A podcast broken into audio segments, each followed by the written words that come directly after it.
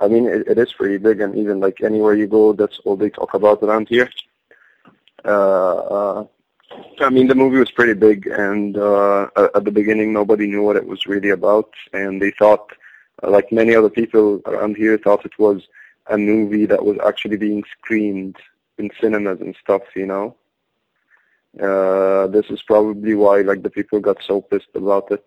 I mean, like, they didn't realize it was just a stupid YouTube video that's probably like uh, with very low budget or like very low production, and like it's probably an individual who did it, you know.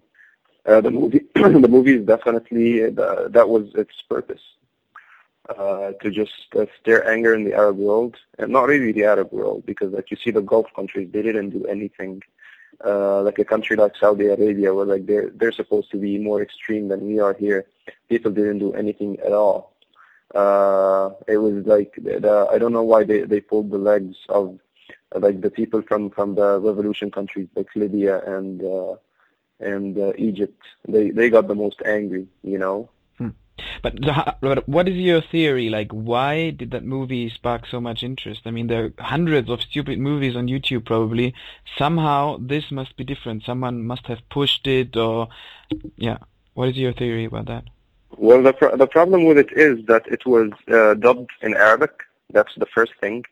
Uh, so a lot of people got to see it uh, and understand what they were talking about. Like because this video was online for three months, I think, and it was only in English. And then someone dubbed it in Arabic and and posted it, and that's when the, all the shit uh, started happening. And uh, the thing is, uh, they they like uh, they talk really bad about uh, Muhammad the Prophet. And the thing is, like Arabs are actually like the Muslims are very sensitive to these things because these these kind of rumors that he was uh, gay or that he was uh, a sexual person, uh, they, they do have like some facts to support that, and there's all that like uh, these facts are not unknown to us. We know about them. Like as Muslims, we know that this is how the, like the Christians think about the Prophet that he was a sexual, sensual man who uh, who who was killing uh, to marry their wives and stuff. You know. So, uh, and like to, to, to show him as a, as a, as a gay person, like there's one scene when he says like I'm gay and I like to take it from behind, you know, it's, it was very offensive. I've never seen anything as offensive, you know, like it's it's very different from the caricatures or whatever, you know, because in the caricatures or or anything, like there is some common decency or like there's there's a line that they didn't cross, but to like talk about him like that, like he's gay or like for me, I, I don't believe, of course, but like it was very offensive. Like they they usually make fun of Jesus on TV and everything, but I I don't think they they ever talked about it like that. Like they were showing uh, showing him in a very bad light, uh, and they weren't like kidding about it. It was a serious matter. Like we have some some things in, in Islam. We call, they're called the Israelites. It's like we believe that, or like the Muslims believe that they were put inside into our religion by the Israelis.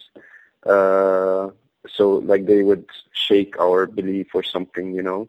So they're basically lies that were added to the religion, and like many of them, they they say that the prophet was gay or the prophet was uh, a very sensual man who married uh, a girl who was uh, nine years old, you know, this kind of thing. So it was very offensive in that in that light because it's it's something that is actually not new to us what we heard in the movie, but like to see it to see it uh, put so bluntly and like it is a fact or something. This is why people get so pissed about it.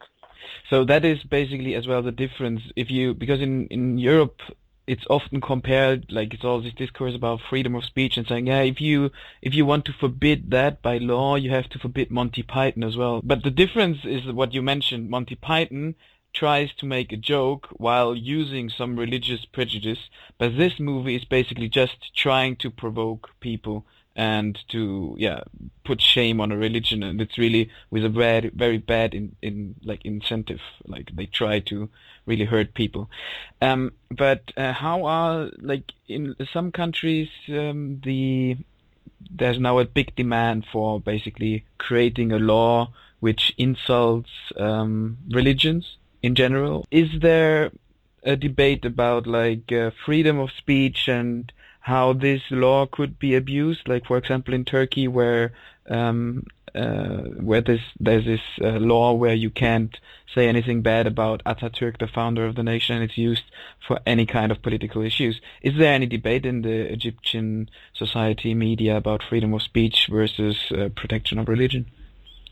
Uh, well, well, definitely not because uh, I like because they all agree, like even the like the Copts, the Muslims. Um, like I, I don't agree, of course, but like the Copts, the Muslim, the majority of the population, they do believe that religion should not be, uh, or at least their religions, like Abrahamic religions, uh, Judaism, Christianity, and, and Islam.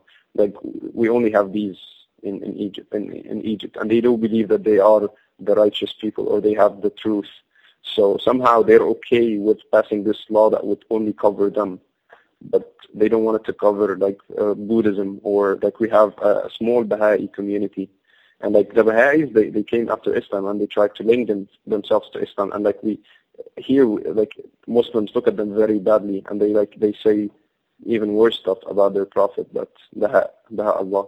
But as like here, they're, they're like, they all agree, okay, freedom of speech, uh, but do not talk about religion. So there's not really a debate. Everybody agrees to that. Um, a minister in Pakistan has just awarded a hundred thousand US dollar for the one who kills the producer of that video. Is this fact um, known in Egypt? Does anyone know about that? Does anyone talk about that? Uh, no, I, I didn't see anything about. Like I, I, I heard about. It, I hear about this for the first time from you. Uh, but but around here, I, I like on the official level, uh, I think that they they really kept their cool. Uh, we didn't have um, not that I I heard of anyone on the on the uh, like governmental level coming out and speaking uh, badly about uh, or not badly like uh, saying they would put a bounty on their heads or saying that they will find the, they will fight the West or anything like that. You know. On the other hand, you had you had like uh, it was a, a popular movement or public movement in the street that that were were pushing for this and actually like the, the government was really put uh, trying their best to protect the the embassies and uh, keeping the demonstrations peaceful and all that. So for us here on the governmental level, I think they dealt with it in a very uh, in a very uh, reasonable way and rational way.